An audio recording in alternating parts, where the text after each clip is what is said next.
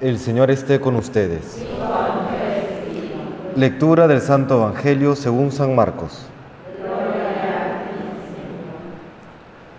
En aquel tiempo dijo Jesús a la muchedumbre, ¿se trae el candil para meterlo debajo del celemín o debajo de la cama? ¿O para ponerlo en el candelero? Si se esconde algo es para que se descubra. Si algo se hace ocultas es para que salga a la luz. El que tenga oídos para oír, que oiga. Les dijo también, atención a los que estáis oyendo.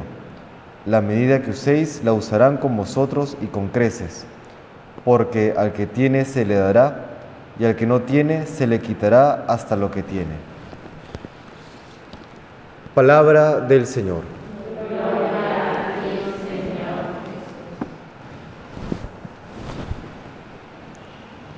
Dice el Señor al final del Evangelio que acabamos de escuchar, la medida que uséis la usarán con vosotros y con creces. Podríamos decir que hay tres tipos de medidas. Una medida respecto de Dios y del prójimo como padre y como hermanos. Y hay otras dos medidas que podrían ser la del mero deber, la del mero cumplimiento, y luego la medida mezquina o incluso la medida de rivalidad. ¿No? Son tres maneras de ver a nuestro prójimo.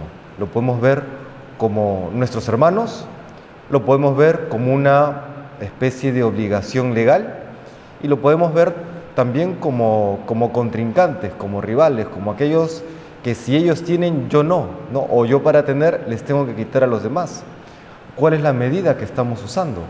Por supuesto, cuando llamamos a Dios Padre nuestro, estamos diciendo que nuestra relación con Él es de padre e hijo y con el prójimo como hermanos.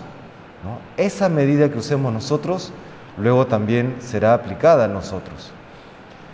En un mundo en el que nos hemos acostumbrado a competir, a entrar en relaciones no de fraternidad, sino de competencia, y que este tipo de visión respecto de los demás se filtra incluso en el cristianismo, vale la pena pues revisar cómo estamos viendo los demás, ¿no? Los estamos, los estamos viendo realmente como hermanos en esa relación que tenemos con Dios nuestro Padre, es yo y Dios o también están incluidos los demás, ¿no? Somos parte de una comunidad, somos parte de la iglesia o nos vemos casi casi como rivales, ¿no? Es de ahí, de esa visión se desprende luego qué medida vamos a usar con los demás. Si es mi rival, pues utilizaré la peor medida, la, la mínima. Si es una obligación, aplicaré la medida lo justo y lo necesario, ¿no? Oye, ¿me ayudas? No, mira, eso no está en mi contrato, no, no, ya estoy fuera de horas, no, ya no me toca, ¿no?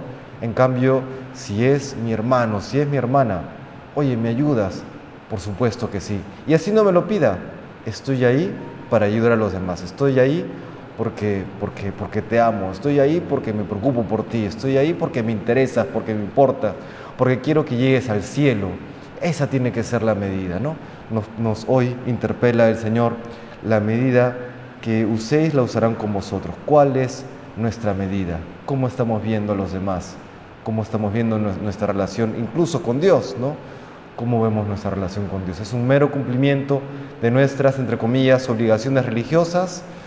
O es un buscar a, agradarle siempre, un, agradarle siempre. Pues le pedimos al Señor que nos conceda la gracia de, de verle siempre como Padre y ver a nuestro prójimo como hermanos, y en consecuencia aplicar aquella medida generosa, desbordante, que Dios siempre tiene con nosotros. Que el Señor nos bendiga.